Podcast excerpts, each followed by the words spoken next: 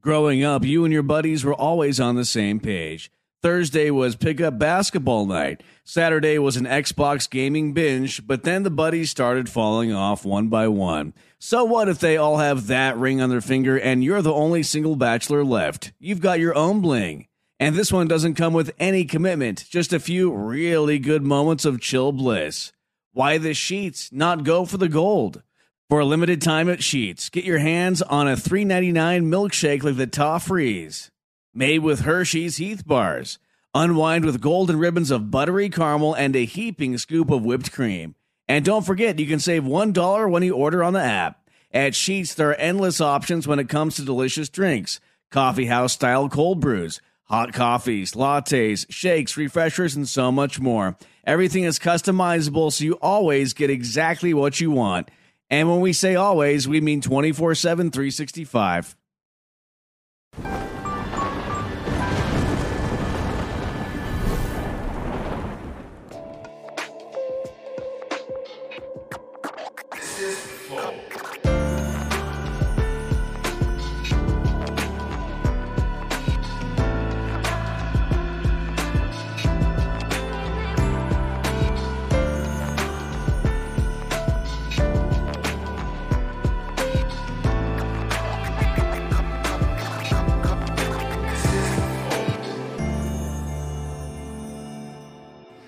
Salve, salve família, bem-vindos a mais um Flow. Eu sou o Igor. Hoje quem vai apresentar comigo aqui é o meu amigo Netão Bombife. Boa aí, noite, cara? Igão. Boa noite, pessoal que está assistindo o Flow. Obrigado por vir aí, cara. obrigado eu pelo convite, uma honra estar aqui mais uma vez com você, cara. E vamos conversar hoje com o chefe Olivier Anquier.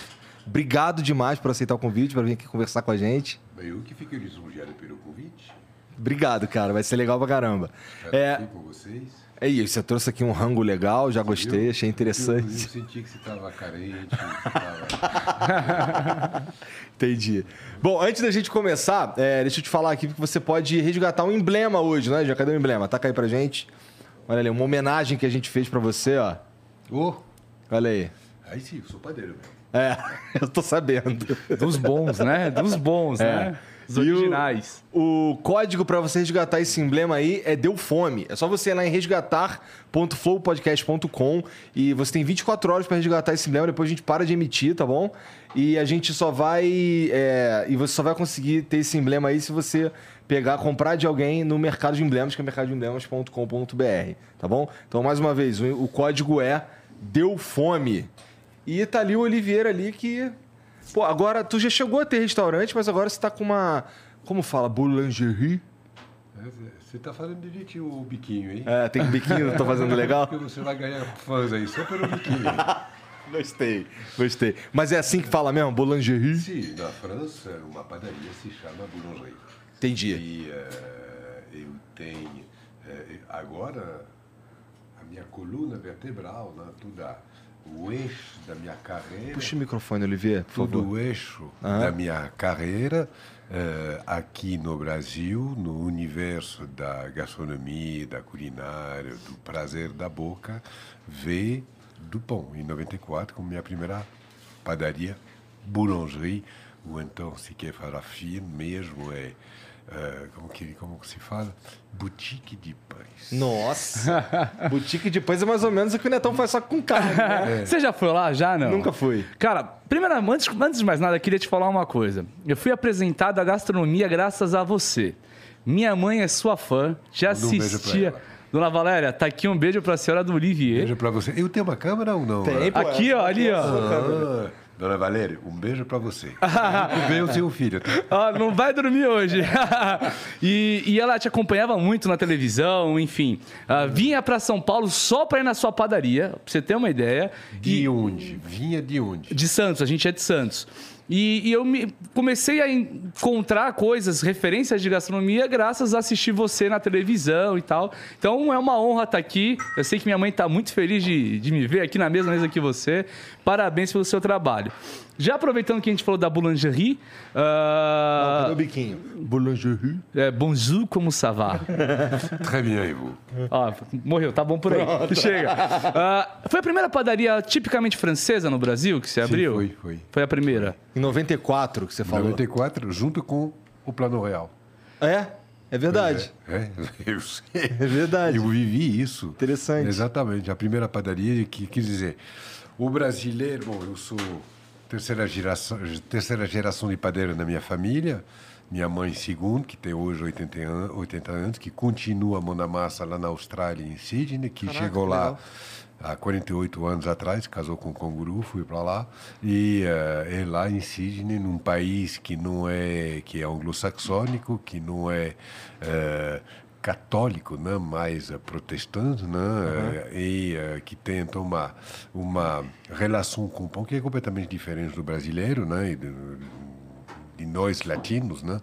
Eh, de origem latinos, e eh, viu que não tinha, fez a primeira padaria da família fora da França, lá em Sydney, há 48 anos atrás, e virou a referência da panificação tipo francesa Entendi. E eu fiz o me, a mesma coisa décadas depois, em 94, aqui em São Paulo, e que fui o start de uma mudança completa do, da relação do brasileiro com o universo e o mundo pão, porque até então o que eu achei eh, que a minha mãe e, e até teve dificuldades, mas consegui justamente então inserir dentro do universo anglo-saxônico australiano o produto pão, eu aqui no Brasil, acho que se a minha mãe fez com sucesso na Austrália, eu aqui no Brasil, latino, católico de origem, com simbolismo do pão muito presente, muito forte e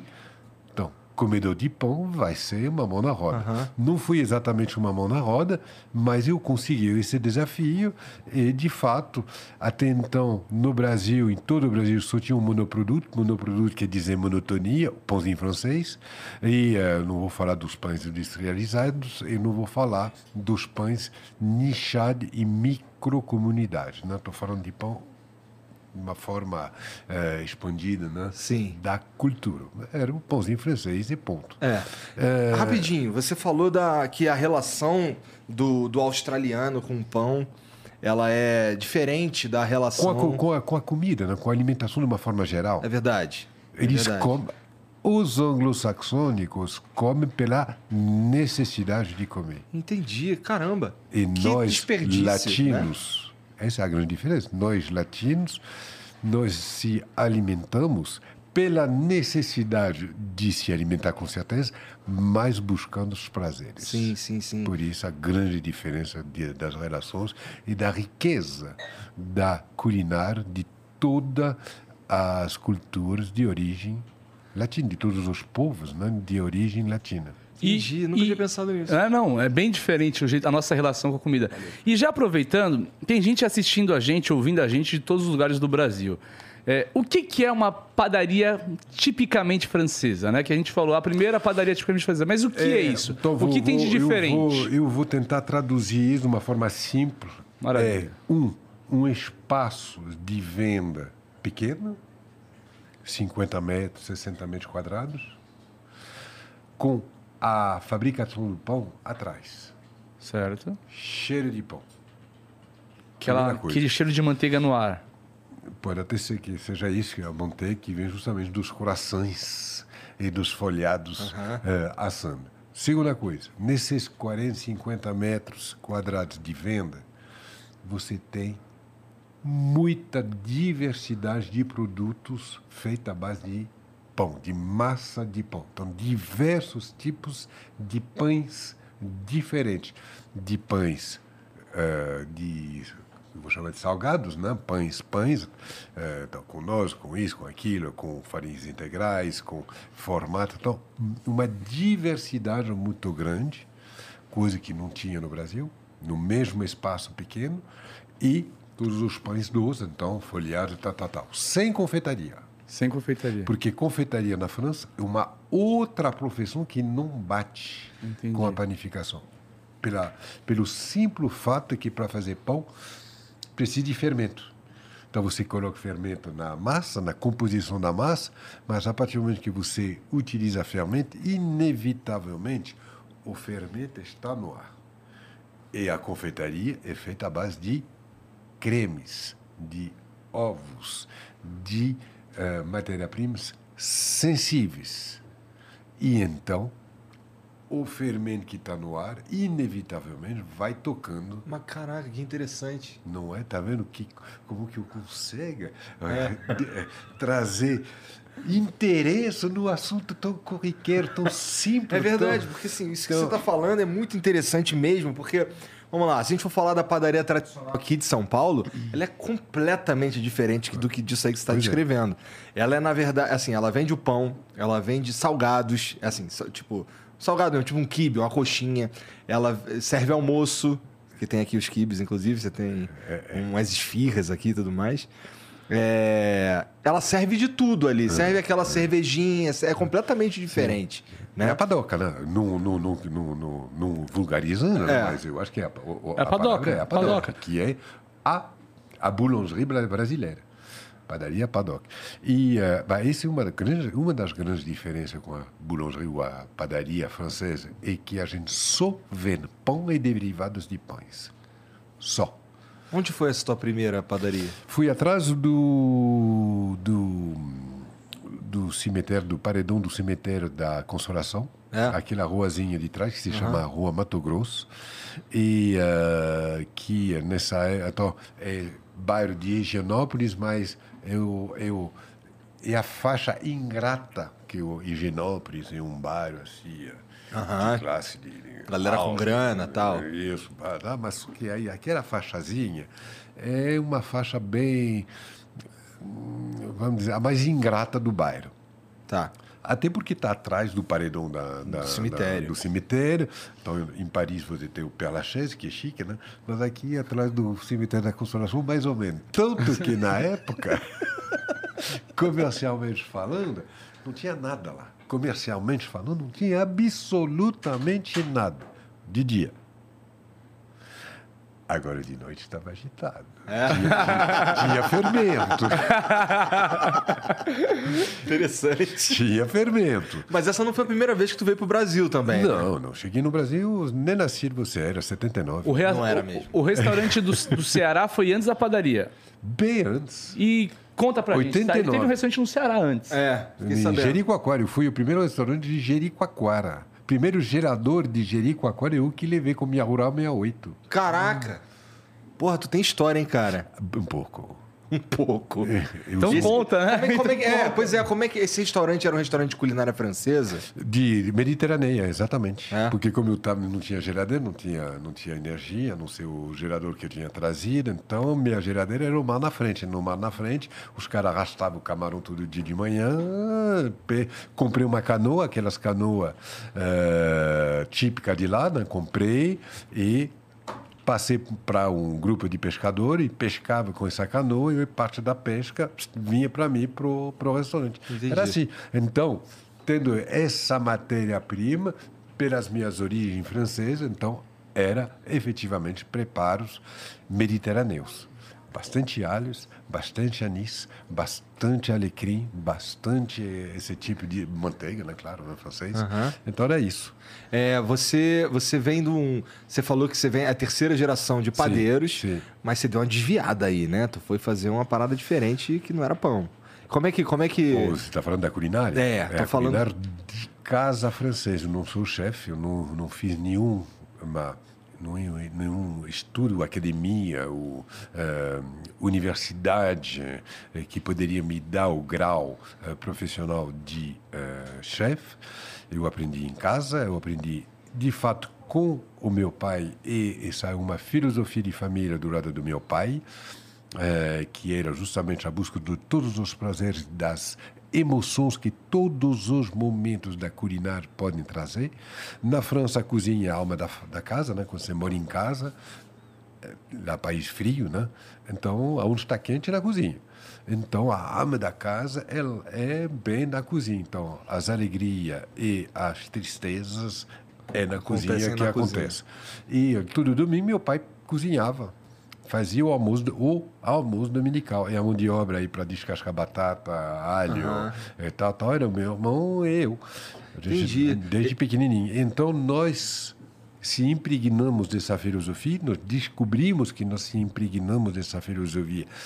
Eh, Depois, quando nós tomamos nosso destino na, na palma da nossa, na nossa mão, que a gente, então, nós assumimos nossa, nossa vida, é aí que a gente percebeu, no meu caso, é assim que eu percebi que eu tinha absorvido essa filosofia, e nós adquirimos essa, essa intimidade com o universo da cozinha, de cozinhar, de, de, dessa forma, fazendo com que, quando justamente peguei meu destino, eu descobri que eu ficava sempre com inveja daquele Sabe, no, no, na, na, turma jovem, aquele o cara lá na praia, em volta do fogo, com aquele, os cabelos caracolados, tocando aquele violino e as meninas. Assim, ficava com raiva dele. Viu Aí, como é que as meninas, gente? Eu, eu, de repente, eu descobri que o que eu sabia fazer me colocava numa situação idêntica, se não mais a latinha também ajuda também, né? Ah, sim. Vamos falar a verdade, o homem é bonito, né? É, não, isso esse Mas... é secundário. É secundário. Mas tu era modelo, pô. Já foi. Então. Foi, nove anos. Top. E aí tu, mas aí tu decidiu mudar para para cozinha? Não, não é que eu decidi mudar para é que essa essa foi por acaso que eu virei modelo, foi o Brasil que me fez me virar modelo, o fato justamente de estar aqui. Uh, nunca na minha vida me olhei no espelho e falei Sou bonitão. esse, esse, cara, esse cara tem jeito. Não, não, isso não. Fui o acaso, o destino uh, e a vida que me levou a fazer essa profissão e, uh, e uh, de que deu certo e que fez com que eu fiz até 89, que Entendi. foi quando eu voltei para o Brasil. Porque eu tinha ficado no Brasil de 79 a 1984 direto. O que te trouxe no Brasil para começar? Brasileiros. Brasileiros? Tu veio Lá do em nada? Paris. É? Do nada, não, não. Eu, eu sou concreto, não, não, não, não, não, veio do além. Tá. É, eu... Mas porque tu conheceu brasileiros na França? É uma turma forte. eu era disco jockey na época. Tá. É um dos grandes eh, bons, vamos dizer, eh, disco jockeys de Paris. E chegou um carioca louco chamado Ricardo Amaral, que veio para esculhambar a noite parisense, abrindo uma baita de uma casa noturna no Champs-Élysées, do lado onde estava eu trabalhando. E, mas quando eu falo baito, é gigantesca. E para animar, não era um bordel, não, tá? Tá. Era uma casa noturna mesmo, que era. A galera ia curtir. Do local aonde tinha uma casa de revue famosíssimo que se chama Lido. Pelo menos de nome ser sim, Lido. Sim, sim. Né? Tem o Lido, tem o Moulin Rouge, tem, uh -huh. tem uh, Crazy Horse, tem essas coisas. O Lido é uma delas, a maior, e ficava no Champs-Élysées. Eles saíram desse local onde eles estavam há décadas, deixaram tudo, porque os donos lá do empreendimento, onde tinha isso aí, no Champs-Élysées, iam fazer uma galeria que se chama hoje Galeria do Lido, em lembrança ao Lido, e então ficou fechado dois anos. O Ricardo Amaral viu isso, falei, dois anos eu pego. Pegou dois anos e aí tava lá todos os palcos de madeira, assim, hidráulico, para justamente as reviews uhum. de, de Lido. Ele aproveitou tudo isso e ele trouxe Puta ideia, né? Trem. E no campus, no, nos Campos Elíseos, por cima. Trens de bailarinos e bailarinas é, brasileira, carioca. Eu, profissional. Entendi preocupado com essa invasão de território, eu profissionalmente eu tinha que ir lá para para ver, para entender tal. E nessa daí me enturmei, fui um ano assim extraordinário que eu fui aceito, abraçado por esses brasileiros maravilhosos, principalmente brasileiras maravilhosas. E a partir daí vivi um ano assim. Eh, Foi com elas que tu aprendeu português? Não, eu fui aqui. É? Porque justamente eles estavam lá para aprender francês, e não uhum. eu aprendi o português em Sim. Paris. Aí, uh, quando eu teve que pegar, um ano depois, eu teve que pegar meu, meu mês de férias para, como bom trabalhador que eu era, né? Uh, falei, quer saber de uma coisa? Eu vou, vou passar meu mês de férias nesse país, de louco. E aí eu fui para o Rio de Janeiro. Aí eu comprei uma camisa, uma camisa de linho, de manga curta, a primeira camisa de manga curta que eu comprei da minha vida. É mesmo? É, é, é porque não, eu, camisa é assim, o dobro. Manga curta, e falei, não, país tropical só deve ser manga curta. Aí peguei, vermelho, me lembro. É, Ainda bem eu- que tu comprou de manga curta. né? Porque no Rio, malandro, lá é, é, quente. Pois é, mas aí eu cheguei no Rio dessa forma, sem conhecer ninguém, você sabe, sem, sem falar a língua, O nada. que, que tu nada. tocava? Qu- Quais eram, quais eram as bandas que, que, que você tocava de As DJ? bandas, não, eu sou fruto do disco. Era, eh, um do disco era funk e rock, né? Aham. E eh, eu fui, eu teve o privilégio justamente na Europa de ser o primeiro DJ francês a aprender a pegar essa tocada de mixagem que vinha dos Estados Unidos, que vinha de Nova York, que vinha do 54. E eu aprendi isso aonde? Na Alemanha, em Frankfurt. Em, embaixo do aeroporto de Frankfurt, Ah. tinha uma boate gigantesca que se chamava Dorian Gray. Get into the magic Dorian Gray. E eh, o Dorian Gray era uma réplica do 54 de Nova York. Entendi. 1978. Faz tempo. Bastante tempo. É, e uh, 77, 78. E quando eu quando eu, eu estava fazendo uma temporada, eu tocava em Paris, mas no verão eu tocava no em Saint-Tropez. E eh, na praia, né? E eh, estava tocando lá em Saint-Tropez, né, né? aí o dono da casa de Frankfurt me fez: Você quer vir trabalhar em Frankfurt, na minha casa? No, no, Dorian Gray era conhecido. Então já Falei, tinha um certo da- Da mesma reconhecimento. forma, me sun- senti honrado em ser convidado aqui Aham. hoje para esse podcast. Eu me senti super honrado e orgulhoso de ter sido eh, convidado aí tocar lá. Falei, claro. Eh, Gerd Schuller e a mulher dela, Tamara Schuller. Gerd Schuller, que era um piloto de rally e tal, que Entendi. rico, alemão, que enfim, que entrou no universo da noite lá na Alemanha e montou o 54 da Europa, lá né, o Dorian Gray. Aí eu fui. Fui ali que eu aprendi essa tocada. Fiquei oito meses lá, voltei para Paris, estava abrindo uma casa nova, justamente embaixo do Champs-Élysées, na Rue de Berry, que se chamava O Apocalipse. E fiz fazer, fui fazer uma audição, não, uma entrevista tocando, né? Trouxe- Na época você carregava suas fitas de ouro, de ouro né? Nossa. É, aí tá, tá legal, então agora, deixa eu ver se é você mesmo, né? Tá claro. Aí pá, pá, pá, toquei. Você é o DJ, eu fui o primeiro DJ da, de Paris a saber tocar dessa forma. Entendi. Caraca, cara. Que Com vinil, maneiro. com vinil, né? Claro. Maneiro demais, cara. É, é isso aí. Aí que o 78, o Roy Corange chegou, papapá, papapá, e aí você, estamos aqui. Entendi. Cara, que rolê, É, cara, O cara foi DJ modelo, né? E depois que ele foi virar Conheceu o rei os do brasileiros, kibe. E o rei pro do kibe. Brasil. Deixa eu ver esse kibe aí. Dá esse kibe aqui. É, cara, a gente vai chegar nesse kibe aí. O que, que veio primeiro? Depois da padaria. Porque assim, tem tanta coisa, é tanta história, é tanta. Porque assim. Não me cê- pergunta, pergunta do, do, do Ki, porque realmente é completamente improvável trazer Ki. Você é apresentador, coalhada, cozinheiro, tudo. Tá bom. Então me conta sobre o kibe. Pois é, um dia eu acordei, depois de uma noite doce, eu acordei, hoje eu vou ser o rei do kibe. Tá bom, tenho certeza que foi assim. Não, vou contar a história disso. Por que, que eu trouxe isso? Porque isso é uma história. Eu, eu sou um contador de história. E para você contar história, você tem que saber descobrir, valorizar e viver histórias. E acontece o seguinte: em São Paulo, eu sou.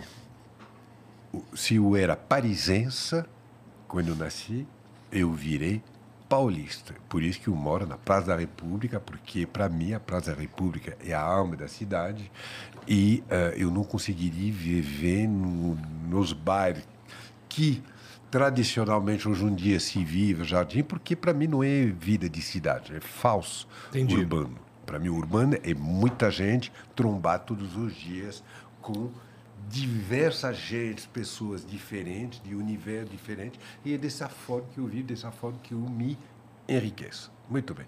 Lá no centro, na 25 de março, que não deixa de ser um dos polos de atividades Lá mais tem densos, bastante gente. mais denso de São Paulo, criada pelos na diaspora eh, libanesa, né, pelos libaneses, e lá 60, eh, é, 58, quase 60 anos atrás, um pai, um, um casal veio do Líbano e montou um restaurante na 25 que se chama o Monte Líbano. E lá estavam todos os libaneses lá, tal, aquela, aquela coisa de, de, de, de, de união né, fraterna entre eles, que dizer a comunidade, né? E lá tá dentro de um prédio, não, nem na rua, o restaurante ele, tem, ele fica no primeiro andar, e lá montaram o seu, restaurante.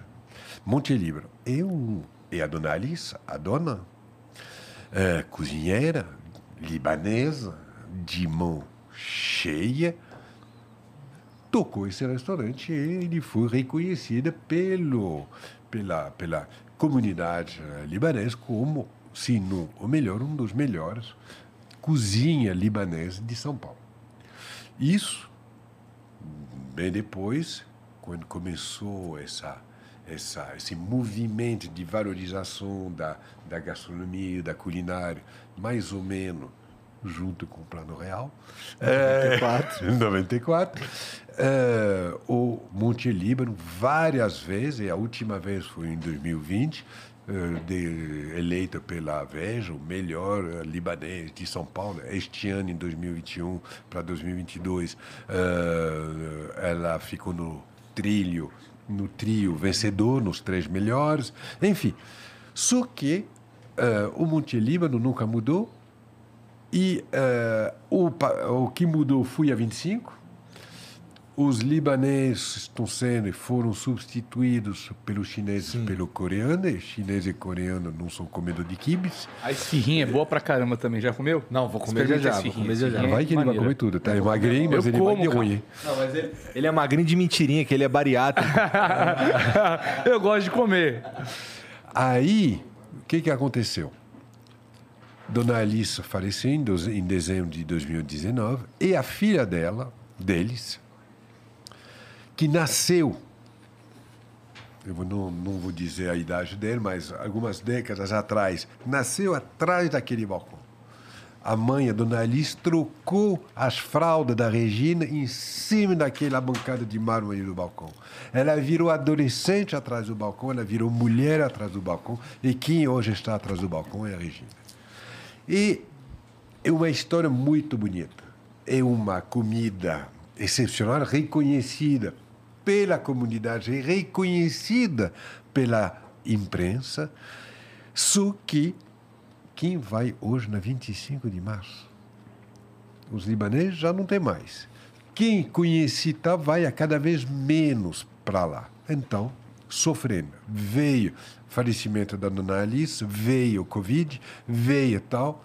Ela se encontrou numa situação de desespero, pronta para fechar. E justamente no meio da pandemia, eu, eu todo mundo estava fechado, né? Quando reabri em julho de, 2000, eh, de 2020, né? Eu fui lá, encontrei para ir pegar, para levar para casa, né? Porque a minha mulher, a Adriana, adora, É adorava a fácil Dona Alice, gostar, adora. porque é gostoso pra caramba. Muito bom, Não, né? é. Muito bom. E olha, tá frio, hein? E tá frio, verdade. E o que, que ela fez? Ela, aí eu fui lá, aí eu encontrei a Regina, e a Regina me contou, eu falei, então, contamos nossas minhas aventuras, né? Eh, Eu falei para ele que eu tinha perdido algumas plumas eh, durante a pandemia, as minhas plumas tinham cheiro de pão, e você, é, eu, eu acho que eu vou fechar, porque não aguenta. Né? Como assim? É, eu vou fechar, não dá. Não, mas você não pode fechar, Regina, não, não, não, não pode. Tem uma história, você é é uma mulher como não existe, como não existe. Ela é todo dia, todo dia, que nem a mãe dela. Tá lá, é ele que faz as compras, é ele que faz as receitas, não consegue mais, manda mais, e ele quando está aberto que está Seria uma perda cultural, né? Atrás do seu balcão, tudo que entra e sai, vê tudo com aquela maquininha, tá, tá, tá, pá, pá, é, não existe. Falei, não pode fechar. Não, mas vou tentar abrir lá no, no jardim, fechar aqui, porque aqui morreu. Falei, bom, sorte. Dois meses depois, eu vou, volto lá para almoçar, sentar. Eu vejo ela toda radiante, feliz. Mudou. Falei, nossa, Regina, Olivier, você não sabe, eu encontrei minha casa, assinei um contrato, eu vou abrir em Moema. Que ótimo. É, eu tenho um, um, um, um, um sócio que vai eh, financiar, porque eu tô na, no, no ralo. Mas e tal, tá, tá. Que ótimo. Toda feliz. Aí almocei, tá, tá, tá, tá. Foi dois meses depois eu vejo, eu vejo a mesma Regina, só que em vez de estar assim, estava assim. Mas. Destruída. O que está acontecendo, Regina? Você não sabe, eu sou imaturo. Eu sou, ele começou a se jogar lá no. né, Começou a chorar. Eu falei, não sabe, eu assinei um contrato, o meu sócio aí, tal, tal, tal. Ele é, ele queria um tipo de restaurante completamente diferente, com xixa, com a dança do ventre, tal, Ué? tal. E não é minha praia. Eu, eu na cozinha meio que escrava, vendo que eu estou aqui disponível, ele sabe que aqui não é que eu sei fazer tudo. A cozinheira do negócio dele, ele estava enxergando eu ali, ó, trampando para as danças do ventre. E, Entendi. Não, não é minha praia, então eu preferi eh, recusar. E quando eu falei que eu tinha pego em Moema, ele falou, não, que não é em Moema que eu quero fazer o meu restaurante libanês. Eu quero fazer, eu acho que é lá perto de Pinheiros, lá, lá por... Então não rolou. Só que agora eu já assinei o contrato, eu não sei tal, estou desesperado, já perdi dois meses de carência de quatro que eu tinha ganhado, isso, aquilo, tal, tal. Falei, Regina, vamos ver o que, que dá para fazer. Bom, estou vendo que você não tem a mínima ideia como que se monta um negócio do zero, né? Eu não tenho experiência nenhuma. Eu falei, você te conheço? Você nunca, você nasceu aqui, você, tudo aquilo que eu te contou, você, nunca, tu- você herdou de tudo isso. Você não tem noção do que, que é montar, construir alguma coisa. Você sabe tocar, você sabe o segredo, você sabe administrar, você sabe isso, você sabe. Agora você não sabe. Então, o negócio é o seguinte. Eu vou ver o que, que eu posso fazer para você. Primeira coisa, você me leva ver a casa? Aí ela me levou lá. Claro, me levou lá em Moema, dia 15 de agosto do ano passado, que foi o único dia de agosto que choveu. Você sabe que teve escassez de chuva, né? Ah, sim. Mas no dia que eu fui lá, choveu. E choveu canivete. Quando eu cheguei lá, choveu tanto fora que eu me abriguei dentro. Quando eu entrei dentro, estava chovendo mais dentro que estava chovendo fora. Puta merda. Quando eu vi isso, falei, ai, ai, você está enroscada, Regina. Tá mal. Olha só. Ainda bem que chegamos aqui hoje que eu vejo isso, né? Bom, aí eu falei, bom, o negócio é o seguinte, o que, que eu posso fazer? A gente pode aproveitar tudo que você tem, que foi construído ao longo desses 50 anos, a sua clientela e a minha presença, para a gente tentar montar um fundo de investimento. né? Muito dos seus, dos seus eh, clientes se deram bem na 25, estão com um colchão fofo. Quem sabe a gente consegue vender essa ideia. Eu vou te ajudar a vender essa ideia. E foi exatamente o que eu fiz. Isso feito, uma coisa que era importante, mas quem é que vai montar o restaurante dela? Falei eu. Eu tenho até restaurante de Jericoacoara eu montei do zero. Então imagine Moema. Manjar isso aí, tu fácil. manja, né? Isso eu manjo. Eu sou padeiro, eu sou o que você quiser, mas eu manjo de do zero construir. E construir com a cabeça, com, com, com, com a alma. É tudo que eu fiz até então. Então, se vocês quiserem, eu posso, eu me disponho, é minha participação, me disponho a montar o novo Monte Líbano contratado. Aí o grupo me contratou. Eu sou que faz a consultoria, assessoria de, enfim, falo consultoria, né? Eu estou montando o restaurante dela, estou na obra, contratando tal, tal, os pedreiros, tal, arquiteto. Eu sou como se fosse o meu, mas é dela. E ah, e aí, família, a família dela, os primos dela entraram nesse grupo e são eles que estão ali Então, bancando e fazendo com que se fecha um capítulo para se abrir um novo capítulo. E vai se chamar o nome da mãe dele, Alice, e eh, Alice Montelíbano. Legal. E, eh, e tá, lá funcionando não, hoje. Não funcionando, não. O que está funcionando é o da 25 ainda. Quando que é a inauguração dele? Nós esperamos abrir em junho. Em já está tudo vapor, já está, já tá, já.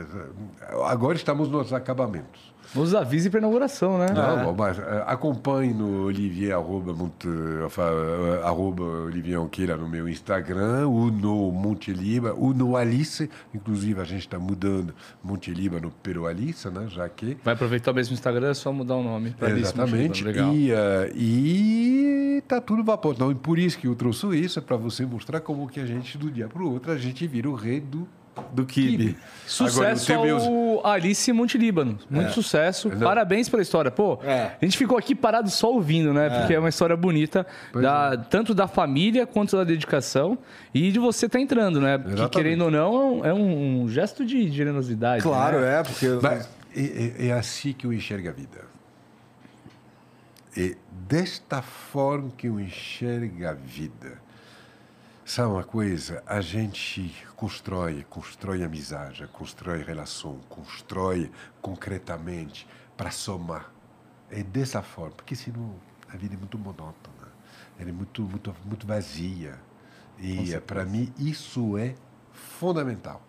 Então, eu sou uma pessoa dura porque eu me fiz sozinho, né? cheguei no Brasil com 20 anos de idade, nada, eh, sem dinheiro, sem nada. Né? Eu não, meu pai era médico, mas que ele morreu coberto de de dívida.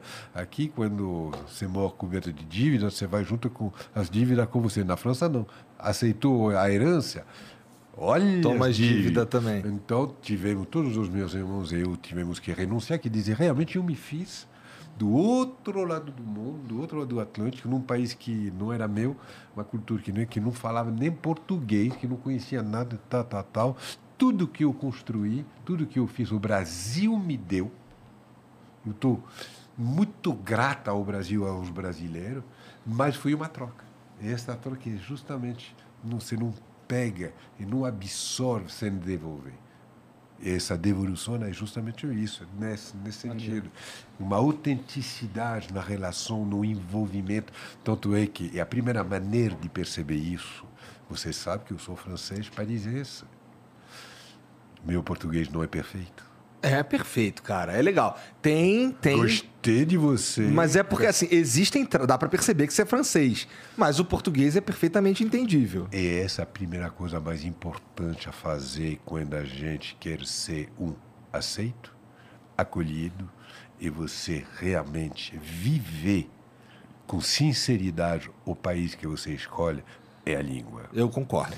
E para mim E que também é a principal barreira.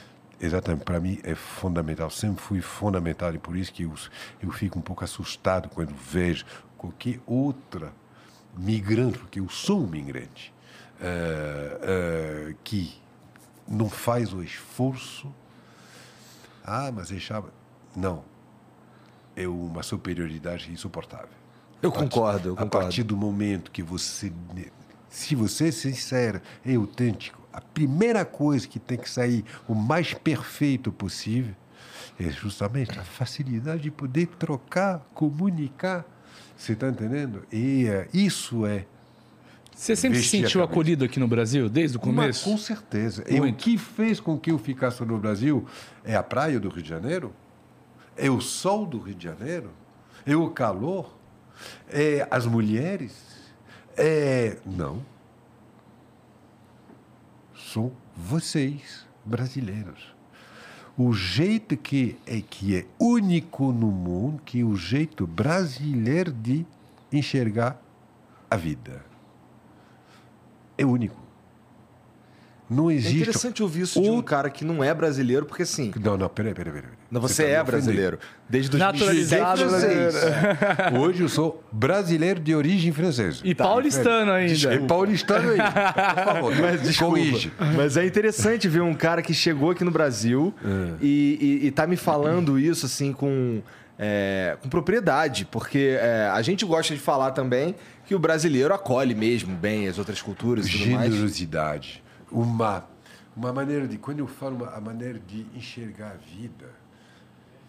Vocês têm problema com todo mundo tem problema.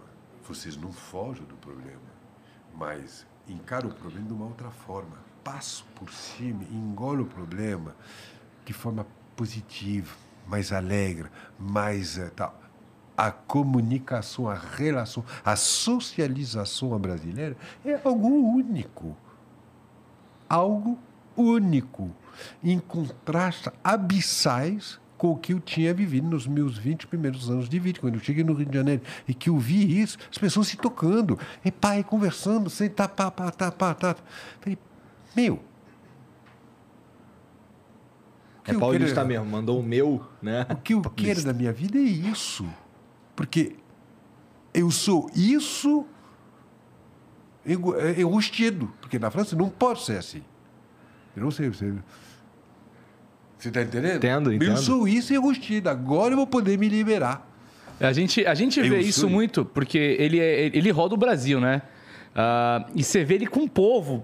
E- Ele, quando você vai viajar ao Brasil, você vai lá num lugar bonitinho e tal, tira foto aqui, foto de cartão postal. Você vê que ele entra na cultura da cidade mesmo, fala com a molecada, junta a molecada, cozinha pra molecada. Conta um pouco pra gente como é que E funciona isso. sempre- Como é que você chega num lugar e fala assim: vou fazer um rango aqui pra vocês? E sem me travestir. Sendo sempre igual. Eu não, eu não, não- eu não me preparo para. Não. Eu sou daquele jeito que vocês estão me vendo aqui agora. Eu entro em qualquer universo sem mudar nada de mim. E fico aceito por milionários, por pessoas muito humildes, por pessoas do universo rural mais né, por caiçara da mesma forma. Isso é meu diferente, é minha personalidade, é aquilo que eu sou. E quando as pessoas. Você sabe que eu, eu tenho restaurante, né? Espera aí, eu sou o rei de alguma coisa, né? Eu sou o rei da batata, né? Do bife com batata. né? É, conhece? é, eu- eu- esse é um assunto que eu tô doido pra entrar, mas Então eu não queria cortar a agora. conversa. Pode entrar no Rei da Batata? Agora! Ô, eu adoro ir naquele rodízio de batata. Já foi, Igão? Nunca foi. cara. Igor, você tem que ir no rodízio de batata. Batata frita infinita. É? É. E não é qualquer batata, tá? É, é, é. Conta aí, pra gente que batata que é. Batata. que a carne tem uma. temos uma polêmica. escolhido com carinho.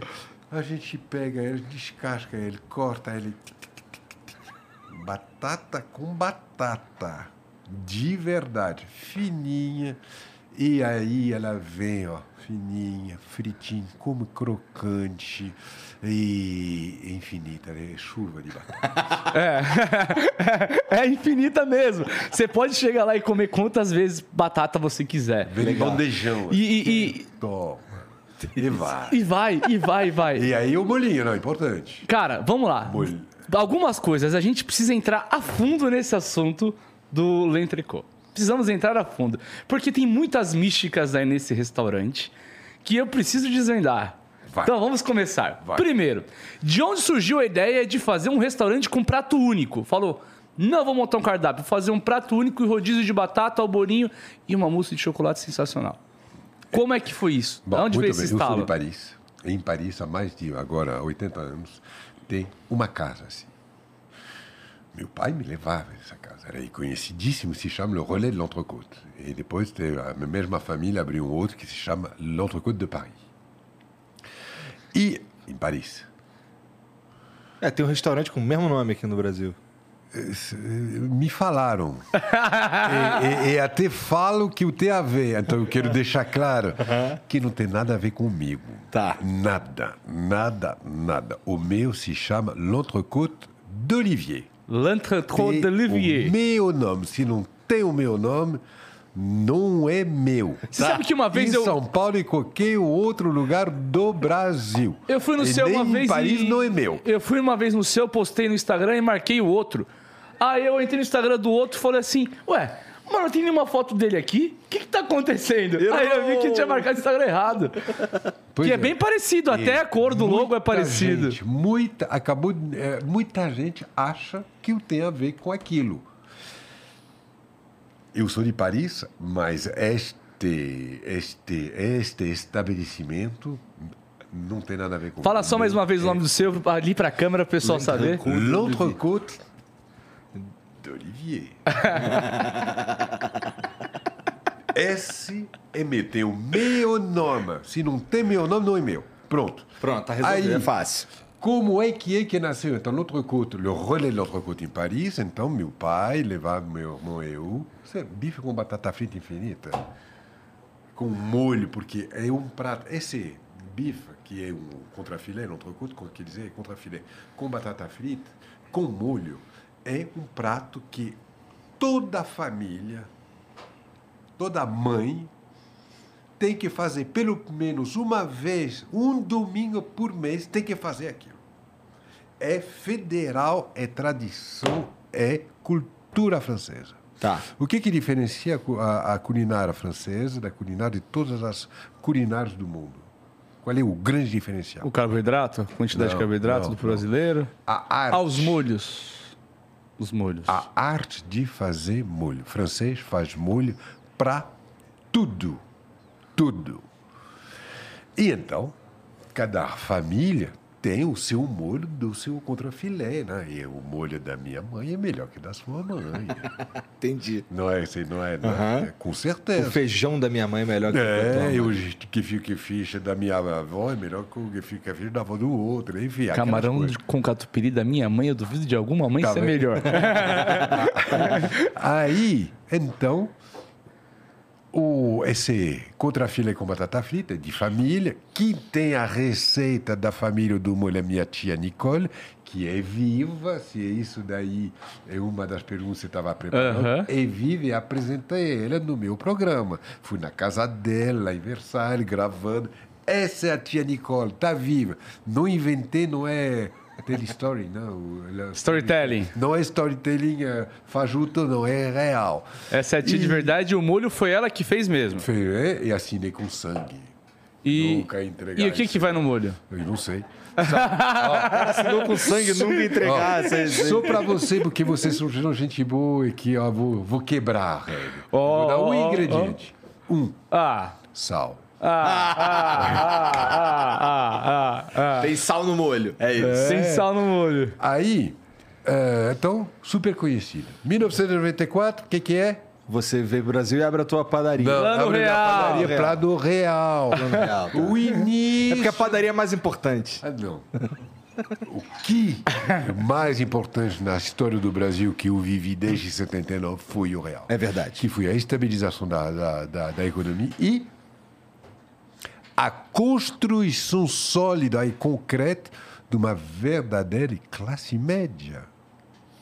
Porque até então só tinha mega Pessoa de muito dinheiro e os caras estragado. e o povo. É. Classe média não existia.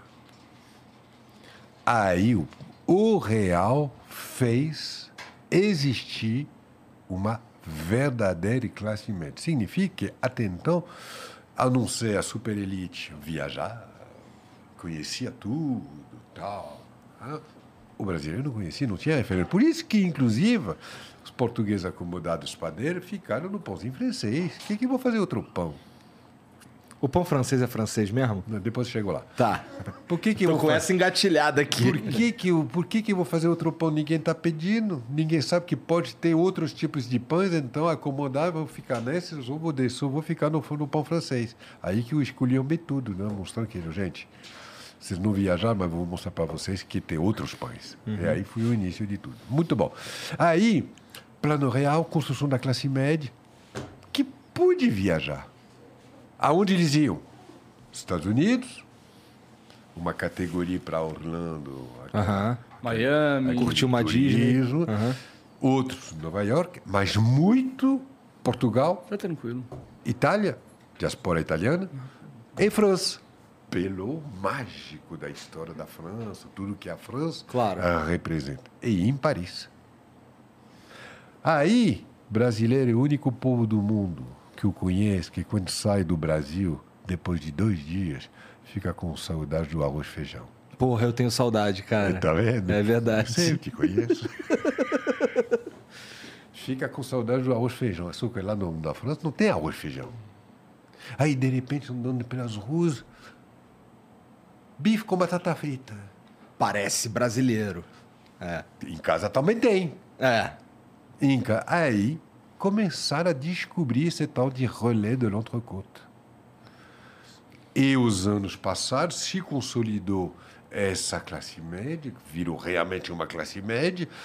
Se passa, ó, lá em Paris, vai lá nesse restaurante, você vai batata infinita, um molho delícia, aquela carne show, que vem com a gordura nas bordas. Importante. Lá. E nem reclama aqui se eu tivesse feito com a gordura embora. Sério? Eu dançava. É, esse assunto é mais polêmico, a gente chega daqui a pouco. Vamos É de continuar. carne, tu entende. É, é, é. Vamos chegar O daqui rei a do bife. Ele É, ele o rei do bife sou eu. o bife- Há controvérsias. Pessoal que tá no, no chat aí, responde aí quem que é o rei da carne. brincadeira, brincadeira, rei brincadeira. do bife, da carne não. Aí, eu, esse restaurante, conheço desde moleque. Quando eu comecei a entrar no universo da, da culinária, da, da, da, da, profissional, né? Putz, um dia poderia fazer esse conceito francês. Poderia, mas o Brasil não está preparado. O brasileiro não vai entender. E os anos passaram, até chegar 2008. Em 2008, eu falei, quer saber? Agora o Brasil está pronto. Especialmente aqui em São Paulo. Eu vou fazer esse restaurante junto com um amigo meu, o Alexandre, o italiano, eh, com que eu tinha já tido uma experiência de sociedade, porque eu montei uma casa, um bar latino, o primeiro bar latino-cubano de São Paulo, que se chamava o Azuca. E, eh, Latino-cubano. é. E, eh, e eh, com o Alessandro então, já se transava bem, aí tal, em 2000. Vamos fazer? Vamos. E fomos, porque eu tinha certeza que o brasileiro ia, entender o conceito. Aí chamei l'entrecôte, claro, porque eu sabia que essa palavra eles conheciam. E aí eu falei para o Alisson, falei, não vou nem colocar meu nome, não precisa. Não precisa. Só l'entrecôte já tem vida própria. Então vou chamar l'entrecôte, o molho vem de quem? Da minha tia Nicole, da minha tia. L'entrecôte de ma tante. E assim abrimos o primeiro entrecôte em 2008, meu amigo. Deu certão. Não. Filho na rua, como tem filho na rua no outro, no rolê de l'entrecôte. Igual. Quando eu fiz orçamento de assessoria de imprensa, peguei o top 5 antes de abrir. Vieram o top 5 e a top 1, não vou falar o nome dela. Olha, como é bonita aqui. Cara. O que, que você vai fazer?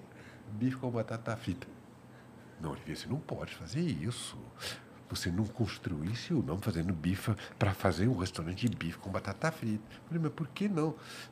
Você quer dizer que você vai fazer tipo exatamente aí vai se chamar l'entrecôte de ma tante.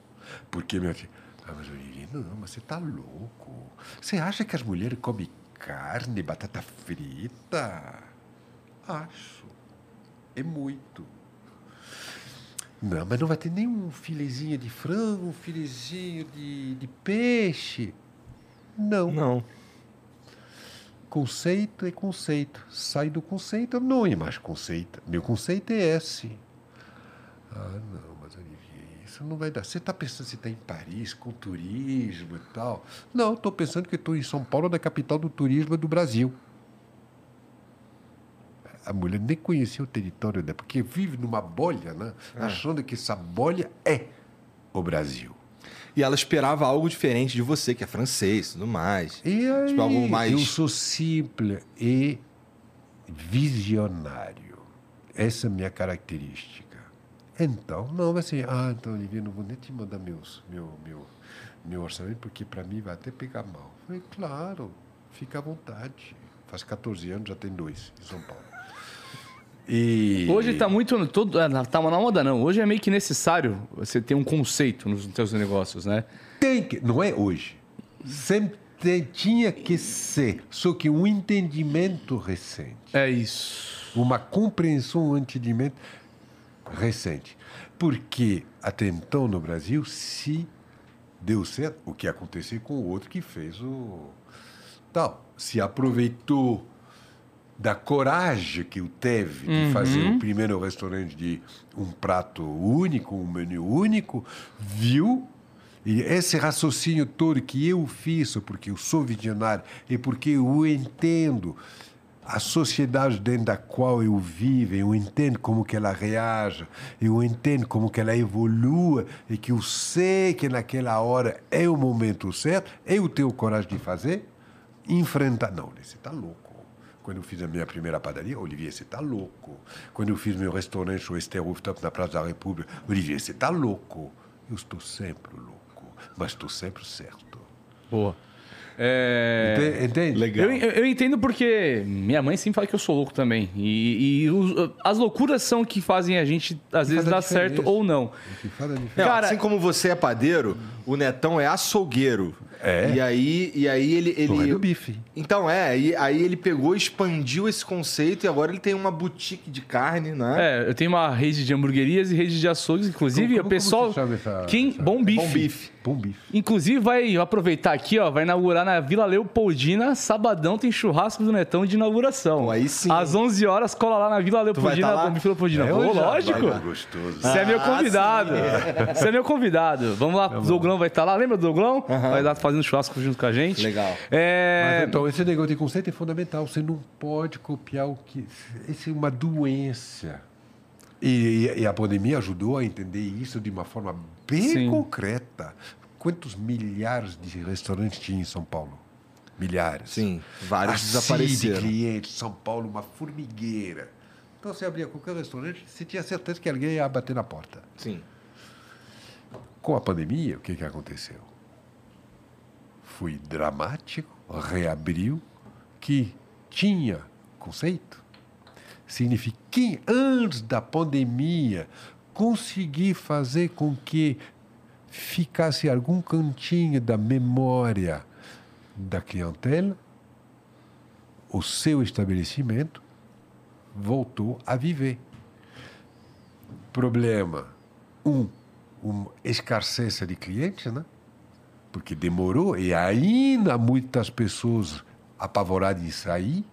Então, não tem aquela formigueira de clientes, uma escassez violenta, que escolhe aquele que proporciona emoções. Porque ficaram dois anos privados completamente de emoções, de socializações, de, de, de, de prazer, de, de que seja gustativa tal, porque, bom, comer, comer um bife com batata frita, explosão do meu, inclusive, do meu, do meu, do meu delivery, com certeza, mas é diferente, porque na, na tua casa eu não te mando a batata frita infinita. E tem tudo um contexto. É verdade. Sentado Jean, naquele lugar. Você né? consegue colocar o bife com batata frita na tela pro pessoal que O não meu, hein? conhece o bife No- com batata frita O dele na meu. tela? Ver Pô, Olivier. que assim, a gente tá conversando sobre esse frita, eu tô, sali- eu tô quase babando aqui. bom demais. É muito bom. É, Você muito sabe que bom. Eu tenho duas categorias de clientes no outro Coisa do Olivier. Hum. Dois. Eu tenho um cliente, mas aí a paz é o meu, hein? É o meu. Vai pelo Instagram dele, vai pelo Instagram dele. Aquele lá é o de Paris, tá? É, é, Pode é, tirar. é, é, é. Vai pelo Pode Instagram tirar. dele que acho que é melhor. Que aqui tem. Cuidado aí. hein? Tem Olha fotos genéricas. chega na mesa. Porra, que coisa linda, hein, cara? Não, não. assim, é sério. Na primeira servida, à vontade. Se você não, só um pouquinho, porque você tá. Você não quer pegar mal com a namorada. Aí tu pega só um pouquinho na Um primeira. pouquinho. Aí, ah, não. Perdeu, perdeu, é na primeira. Quer mais? Quer mais? Ah, desce a taça aqui pra mim, pai. Deve poder ser. É, vamos lá. É, primeiro, assim, eu acho genial o teu conceito. É, um prato único, meu, você tem um processo muito mais simples, Muito mais complicado. É mesmo? complicado. Muito mais complicado. Você tem menos Porque insumos minha trabalhar. Frita, se meu bife não está perfeito, Sim. eu não vou chegar. Hoje vai na lasanha que você vai se dar bem. verdade. Não, mas, tá mas entendendo? você controla bem esses insumos, a produção, você tem menos coisas. E o controle. Aí. Você entende que batata, esse é meu. Aí, Quando- aí. Olha ali, quando a batata não é, não é à vontade e quando a Quando a batata, é infinita. infinita. A carinha dele. Entendeu? É bonito, esse, né? Esse é meu. E, eh, e eh, então, é muito mais difícil porque 14 anos de existência. Você, o cliente, então eu estava falando, tem duas categorias de, de, de, De cliente. de, de frequentador. Aham. Tem o cliente, aí quando você passa na velocidade superior, Obrigado, Genzão. é, não tem transição, é direto do cliente a viciado. Entendi. É assim. O, a emoção. Você vai lá, há 14 anos atrás você foi lá pela primeira vez, 14 anos depois você volta, você sente, você come exatamente a mesma emoção que você vai viver. Isso é único. Por isso, para ter essa linearidade de qualidade, é a coisa mais difícil do mundo quando você tem só um produto. Entendi. E que você tem uma proteína animal, os animais mudam, né? Uhum. Isso aí eu Você entendo entende? bem. É o meu maior Batata problema. Muda, dependendo da, da, da, da temporada de chuva, de não chuva. Muda. Eu tenho que compensar, encontrar um equilíbrio absolutamente perfeito para justamente fazer com que você nunca sinta nenhuma excitação, exce- nem para cima, e ainda menos para baixo, mas nem para cima pode ter. É ter que ser linear. É muito difícil. Parabéns. Olha, onde, onde ficam os teus restaurantes? Esse Na, daí. Rio, na rua Mário, Mário Ferraz, o primeiro, fui lá na, ao lado da entrada do Clube Pinheiros, esquina com a, a Tucumã, no Itaim. Eh, e o segundo fica na esquina da Bela Sintra com a Lorena. Tá. Agora posso Tudo ir? meio longe daqui. Aquela lenda urbana. Existe uma lenda urbana que o Lentrecô usa miolo de alcatra. É lenda? O que, que você tem a dizer sobre isso? E a gente ouve falar, não sou eu que estou falando. A gente ouve falar. Então. não E aí nada pode- melhor do que perguntar não. você. E você pode efetivamente anunciar isso porque é o melhor ah, ah, corte de carne para fazer esse prato. Porque eu já te dei uma dica a respeito disso. Brasileira em Nova York está marcado o horário do restaurante do primeiro serviço às sete e meia, às nove e meia tem o segundo serviço, a mesa está reservada. Quando terminou a sua refeição, às nove e meia, não dá para você ficar na mesa, não. Por favor, pode sair que tem a mesa já está. Certo. Vai fazer isso no Brasil. Não, não vai. Lá o brasileiro não fala nada. Ele vai lá no entrecôte lá de no rolê do entrecôte na minha capital, onde eu nasci, eu não vou falar o nome dessa dessa É, e Gênio do marketing. é, eu lá a carne é contra filé mesmo. Certo. Com aquele nervo em volta, aquela gordura em volta, você tem o nervo que atravessa. Sim. E aí o brasileiro lá vai cortando e separando e não reclama. Aqui no Brasil. Se eu tivesse feito isso lá na, na, na, na Tucumã, no Trocou d'Olivier, meu, eu não estaria aqui falando disso. com Então, o teve que Tropicalizar. Lentrecô usa miolo de alcatra. Limpinho. Tá. Impecável. Pessoal, revelação bombástica. Vai sair no bol amanhã. Lentrecô usa miolo de alcatra. Mas explicado por quê? Para melhorar, para melhor. Não, eu, eu- desde o começo, vamos lá, Ah, desde o melhor. começo eu sempre entendi o porquê. Ah, o bife ancho, ah, ou o entrecote, ah, ele tem um pouco de gordura entre a seja e a parte de dentro, e a seja é descolada. Muitas mulheres realmente olham aquilo, e alguns homens também falam, nossa... Brasileiro não aceita isso a não ser no churrasco que você faz. então não vem alguns, não. Não aceita. E, e- e- e assim, e, e mais uma coisa, eu não sei nem se a gordura da carne ela ia harmonizar tão bem com o molho da sua tia como é feito lá. Esse cara entende. Ele entende. Ele não tá aqui à toa. Ele entende. Então, é, eu entendi- sempre entendi do seu miolo de alcatra, mas aí fica esse negócio, ah, o nome do restaurante é Entrecô e usa miolo de alcatra. Mas Qualquer dia eu pergunto isso pra ele ao vivo e aí ele explica o porquê. Porque não adianta eu querer ficar sendo É seu advogado a vida inteira. Tropicalização para melhor. Maravilha. Porque é melhor que lá na capital onde nasci. Quando você abriu, já era comida de alcatra, desde o dia Sempre 1. foi. Sempre foi. Por consciência. Entendi. Eu conheço o meu povo, rapaz. Eu conheço. Conheço. Gostei. Isso daí foi, esse rapá foi mais carioca. É, é, é. Gostei. O Miso ali quase importou quando eu fui perguntar. Ele, mano, você vai perguntar isso? Lógico, porque assim, eu já advogo isso há algum, há algum tempo. Pô, mas não. Porque tu manja de carne É, mesmo, né? Sim, e as pessoas que têm dúvida se é bife ancho, entrecô ou miojo de alcatra vêm falar comigo. Aí eu falo, gente, ele fez uma adaptação dele pro público dele. Ah, mas o nome é entrecô. Mas ele não falou que a carne é entrecô. O nome do restaurante era entrecô.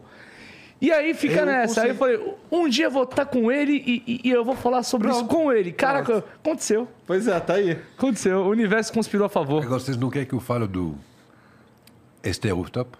Queremos. Queremos. Queremos. Com certeza. Esse é o restaurante assim, o mais improvável do mundo. Por quê? Primeiro, o Esther Rooftop fica na Praça da República, então geograficamente um lugar cujo o paulistano é quem nasceu e quem é de São Paulo, né? É. Que o pauli- paulistano tem o maior eh, repulso, né? Rejeição, que é o centro. Dois, não tem a porta na rua, você não vê.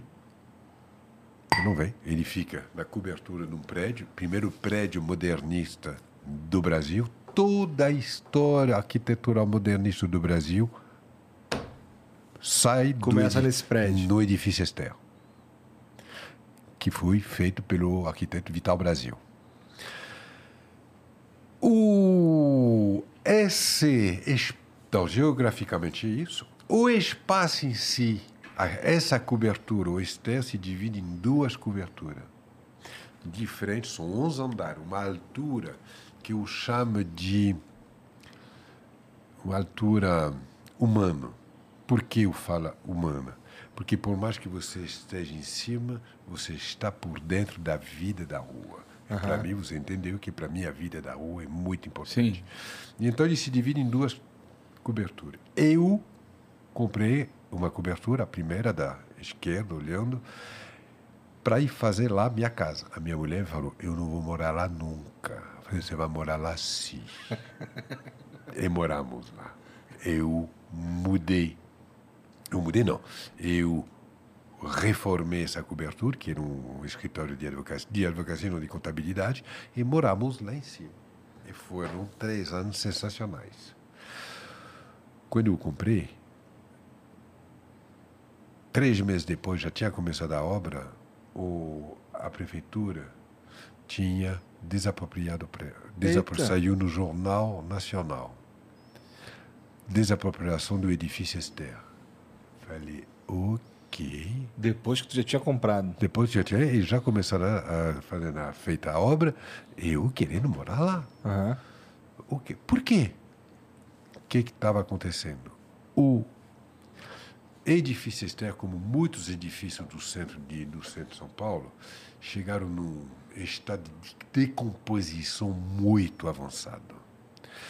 Sendo um prédio tombado histórico, primeiro prédio modernista, tal, tal, tal, a prefeitura, por bem, achou oportuno desapropriar para salvar o prédio porque eles não via a possibilidade que esse prédio se recuperasse. Tá explicado porque que tua esposa não queria morar lá, né? Também, eh, você não ideia o que, que tinha lá dentro. Era uma coisa assim de outro mundo. Outro mundo. Desapropriar, eu falei, ah, é? Então, eu que queria morar lá discreto, agora peguei um megafone e convidei a imprensa e fazendo, virando notícia, Olivier que vai morar no centro da Praça da República, no edifício Esther, tá, tá, tá, tá, tá. Fui uma informação na época ainda, isso daí há 15 anos atrás. Tu já tava na TV. Na TV, meu programa, só o meu programa, o Diário do Olivier, começou em 1998, saí em 2018. Só ali, com esse produto, 20 anos. Sim. Então, Então você já tava. Por isso que você teve esse poder também de atrair a imprensa e tudo mais. Já tava já na lógico. mídia. é Por isso que eu falei, vou pegar o megafone. Sim. De, de aqui vocês não vão me tirar. E aí foi assim uma projeção dessa informação muito positiva. Aí a, a prefeitura, opa, pode ser que com esse gado desse cara muda-se o futuro do Esther. Esse louco talvez pode ser o, o detonador de uma mudança que a gente não via possível. E de fato fui, e de fato fui. Fiz a minha obra, eles cancelaram a, desapropriação, fiz a minha casa, morei lá com minha mulher, feliz, casamos dentro do nosso apartamento, são 500 metros quadrados, né? De cobertura. Assim, Dá pra casar. brr, eh, sem, sem andar, sem, assim, flat. Porra. E, é grande eh, pra cacete. Não, é grande. E eh, casamos lá. Aí começamos a ter infiltração da laje de cima, que é do prédio. Aham. Administração antiga, com cabeça antiga. Falei, Adriana, a gente vai se ferrar. Aqui a gente vai começar a ter nada, eh, eh, na, na, nadadeira e, e escama de Sim. peixe que vão crescer na gente. Dito feito, muitas infiltrações. Mudamos para a Praça da República, para um outro prédio, na Praça da República, e quando te mudamos, tiramos todos os móveis, a gente estava para se casar, falei, amor, vamos aproveitar. Vamos casar aqui. Está vazio, é nosso, e casamos. E aí casamos, e aí começou as obras, demorou mais de três anos para o condomínio consertar. Destruiu o meu apartamento. Quando terminou, fiz- fizemos o quê? Vamos mudar de novo para lá? Não, a gente está ótimo onde a gente está. Então vou fazer o quê? Então vou fazer um restaurante. E Não- aí? Não, não tem, não, não teve limitação da prefeitura? Não, pra- teve milhares de, de, de, limitações a começar a mudança da convenção, né? Porque todo prédio estava ilegal. Que um prédio residencial, mas você sabe a história do centro, né? Bairros novos residencial, a elite que morava no centro, no, no- meu apartamento que hoje é o Esther Rooftop, morava o de Cavalcante. Então, era nata. No centro era nata. Quando se abriu esses bairros residenciais que são hoje, Itaim, Paulista, atrás, ali, ah, Jardim, Baraná, nananã, nananã, migraram todos para lá. Na época, no Brasil, isso, anos 60, ah, final dos anos 60, o que, que aconteceu? Não tinha classe média no Brasil e em São Paulo. Coisa que tinha em Paris, que tinha em todas as capitais da Europa, porque que sofreu do mesmo fenômeno. Só que na Europa a elite sai, deixa as pantufras quentes, a classe média vem e enfia o pé nas pantuflas da elite. Quando você não tem classe média, É. você fica é desesperado é. porque o a sua cobertura nobríssima, esse prédio nobríssimo, bah, não conseguiu alugar. E aí chega uma hora o proprietário, Brasil, né? Pô, vai ter que encontrar um jeito. Tá? Pô, quero fazer um, uma mesquita. Tá, ah, aluga para você, mesquita no externo. Não, não, não dá. Que loucura, Não, cara. Louco monte de salinha, tal, tal, tal. Cama quente. Eu não vou fazer a descrição do que, que é cama quente. Mas eu a deixo cama quente, você. tá Casa bom. de massagem. Não. Não. Cama Não? quente. Um dorme, levantou, tá quente ainda, outro vai dormir. tá entendendo? Cama quente. Compra de ouro. Sabe? É, Um monte de, de, O proprietário foi se virando. A gente tem que se virar, se virar. Fazendo com que um prédio que era residencial acabou virando completamente de negócio. Que tipo de negócio? Diversos. Aham. Então, tudo ilegal. Tudo. Então, meu trabalho foi legalizar tudo isso. Então, mas eh, quando você chega, gente, vamos mudar. Né? O que, que você quer? O que, que, que o cara está querendo ganhar nisso aí? Gente, seis anos. Seis anos. Pra convencer a galera que tava no prédio. E consegui, sou assim por fazer o restaurante, e consegui. Qual era o objetivo desse restaurante Western Rooftop? É aí que está o improvável. Como eu já falei, o paulistano, no centro, não vou. O centro teve uma mudança de população. O Baixo Augusto desceu para o centro. Desceu para o centro porque a Rua Augusto virou empreendimento imobiliário. Certo? Sim. E toda aquela fervor do, do- da Rua Augusta, do baixo, que seja Rua Augusta desse lado tradicional com aquelas profissões noturnas e toda aquela juventude animada, tal, tal, tal, uma hora se sentiu expulso de lá. Então migrou para onde? Para centro. o centro, especificamente essa região da Praça, Praça da da República, da, do Copan, de tarará. Só que é um gueto essa população é um gueto que, que acho que pertence a eles. E para mim, o centro de uma cidade é a alma da cidade. E a alma da da cidade significa democrático. Por isso que eu moro lá, para justamente trombar com um monte de gente diferente no cotidiano. Eu não quero só um tipo de pessoas. Falei, não eu vou conseguir trazer aqui quem é avessa ao centro. E você só consegue isso com algo diferente, conceitual, acolhedor, único. E conseguimos. O Western Rooftop é o restaurante mais diferente, cinco anos depois, que o restaurante já tem cinco anos, mais diferente de São Paulo. E é um lugar muito. E vem as pessoas que você não imagina você viria ali. E vem. Que seja de São Paulo e que seja de todo o Brasil. É um ponto turístico. Porra, vou lá com minha mulher. Meu, eu Vai ganhar fotos ponto. da. Eu não fui lá ainda. Vai ganhar ponto. Boa. Te garanto, reserva antes, não é para ficar no terraço. Como é que você caracteriza a comida de lá? Porque eu não fui ainda. ah, vi umas fotos no Instagram que achei sensacionais. E como é que você caracteriza a comida?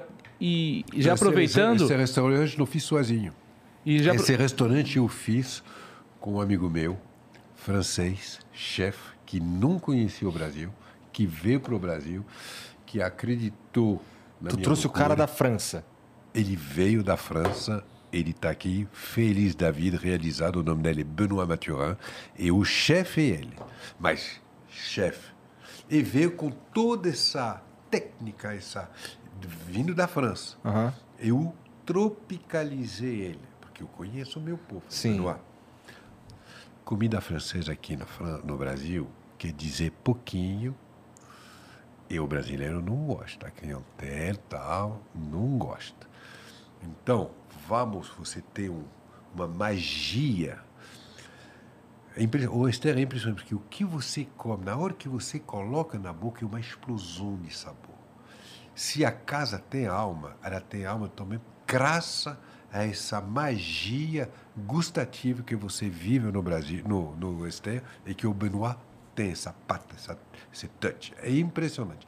Agora, a maneira de apresentar, a maneira de levar, de fazer, é mágico. E aí que está nossa, nosso, nosso, a gente se completa Entendi. e consegui trazer então esse aqui hotel que era no papel ninguém teria acreditado. Eu consegui. É muito louco. Mais uma que, né, que ninguém teria acreditado. Exatamente, mas eu, eu mas só trabalho dessa forma. Gente, vocês me desculpem, mas vou ter que abandonar vocês. Eu sei que o papo tá bom. Fica à vontade. É, Tá na hora? Tu tem que ir embora? tá na hora. Eh, Você, viu- você viu que se você me deixar, eu fico falando seis horas Tá, aqui, né? então só rapidinho antes de tu ir embora, eu queria saber o- se o pão francês é francês mesmo. Alors, vou, vou te explicar por quê. Tá. A história do pão francês é o seguinte. Os ricos brasileiros, no início do século passado, final de 1800, 1900, um pouco antes já mesmo da industrialização do Getúlio Vargas, os ricos na barba brasileira eram virados para a Europa, e especialmente a França, e em particular Paris. Era o o destino. Tá. E essa época era o início da popularização na França do pão feito à base de farinha branca. Até então, o pão feito à base de farinha branca na França era só para os nobres, reis e burguesaço. Farinha branca era um, era um ingrediente escasso. E reservada à elite. Tá. O povo comia há séculos o pão que a gente chama na França de pão preto, que hoje é o pão fino. O pão é verdade, é verdade. Entendeu? Aí os nababas chegavam lá. Qual era a representação mais famosa, simbólica do pão branco, do pão de feita à base de farinha branca, que vem da França? A baguete. Pão, cascafinha, douradinha, miolo branco, crocantinho. Quando eles chegaram lá para descobrir esse pão, nossa, eu preciso desse pão no Brasil. Aí eles traziam a lembrança. Alguns até viajavam de navio, né? Alguns até traziam para mostrar para o padeiro do bairro, para o, o- o português padeiro lá, o, para faz assim. E aí, pela força das coisas, os padeiros começaram a tentar fazer esse pão descrito pelos esses milionários, essa elite. Entendi. E aí, fizeram trabalhar, trabalhar e criaram o pãozinho francês. Levou o pão- o nome de pão francês pela origem dessa lembrança. Entendeu? Aham. Agora, a receita do pão francês é exclusivamente, tipicamente brasileira. Não se faz o pão na França como se faz o pão francês. É. O que eu, quando de não se faz é a manipulação, a maneira de tratar, ah, passar a massa no cilindro na França é uma heresia. É uma heresia. Você está entendendo? Entendi. Interessante ou não? É. A diferença. Por que isso é uma? Porque casca douradinha, miolo branco, farinha branca, tal. Pronto. Entendi. Por isso que é pão francês. Entendeu? Entendi. Entendi. Olivier, muito obrigado por Mas vir aí um trocar prazer, essa uma ideia comigo. alegria, um orgulho estar aqui com você, conhecer você. Para Ah, que dizer que uma vou ter que comer, vou ter que comer hambúrguer então. então eu vou lá conhecer. Pô, venha, venha. Bom, e isso daqui, ó, eu tô vendo que tá todo mundo Não, a gente vai né? comer, Agora a gente vai tá comer. Gelado, mas mesmo gelado tá bom, né? Sim, Ó, tá gostoso. Alice. Essa esfirra é incrível, de verdade. Não, Muito não, boa. é, é muito, não. Uma das o melhores Monte que eu já comi. Líbano É bem diferente de É, outras, dica, né? É bom ir no Monte Líbano ainda enquanto está aberto. Daqui a dois meses fecha. Essa entidade, essa história lá na 25 fecha daqui a dois meses. Então, quem tem lembrança, quem quer saber o que, que era o Monte Líbano, capítulo que vai fechar agora, é agora que tem que ir. Porque senão já era, verdade. No Esther também, no, no, no, no outro no outro côte do... Olivier. Não, Obrigado, a, a Olivier. gente vai lá em breve. Se É, bobear hoje, a hora que sair daqui. Ó, e os pães, fechei as padarias, como eu falei. Agora, os pães, Instagram, Mundo Pão do Olivier. Aqui em São Paulo, aonde você estiver, você recebe. Ou pelo Rap, ou pelo iFood. E se você está fora da área, você vai ver teu groomer direto, WhatsApp, direto lá no meu ateliê de pães. Levamos quentinho, saindo do fundo Ai, meu da Deus. sua casa. Pior que meu comer. ponto fraco é pão. Então, ó, vai lá que você vai se dar bem. Tem Tá. uma trança de azeitona. Meu irmão. Tá Gostou bom. do meu irmão? Meu irmão, meu irmão é carioca. Ele, ele mudou o sotaque pra, pra carioca no meio da conversa, né? Eu sou cameleão. Depois que você falou, ele falou meu, é paulista, ele começou a mandar o rapá, É. maneiro. Pô, Netão, obrigado também por Pô, vir aí trocar essa ideia eu. com a gente. Tamo junto. E bom, vocês que assistiram aí, obrigado também por ficar com a gente até agora. E a gente se vê amanhã, tá bom? Segue aí o Olivier, segue aí a- o Netão, tá tudo aqui na descrição. Não esquece de se inscrever, dar o like e é isso, tá bom? Um beijo pra vocês, boa noite, tchau. Growing up, you and your buddies were always on the same page. Thursday was pickup basketball night. Saturday was an Xbox gaming binge, but then the buddies started falling off one by one. So what if they all have that ring on their finger and you're the only single bachelor left? You've got your own bling. And this one doesn't come with any commitment, just a few really good moments of chill bliss. Why the sheets not go for the gold? For a limited time at Sheets, get your hands on a $3.99 milkshake like the Toffrees. Made with Hershey's Heath Bars. Unwind with golden ribbons of buttery caramel and a heaping scoop of whipped cream. And don't forget, you can save $1 when you order on the app. At Sheets, there are endless options when it comes to delicious drinks coffee house style cold brews, hot coffees, lattes, shakes, refreshers, and so much more. Everything is customizable, so you always get exactly what you want. And when we say always, we mean 24 7, 365.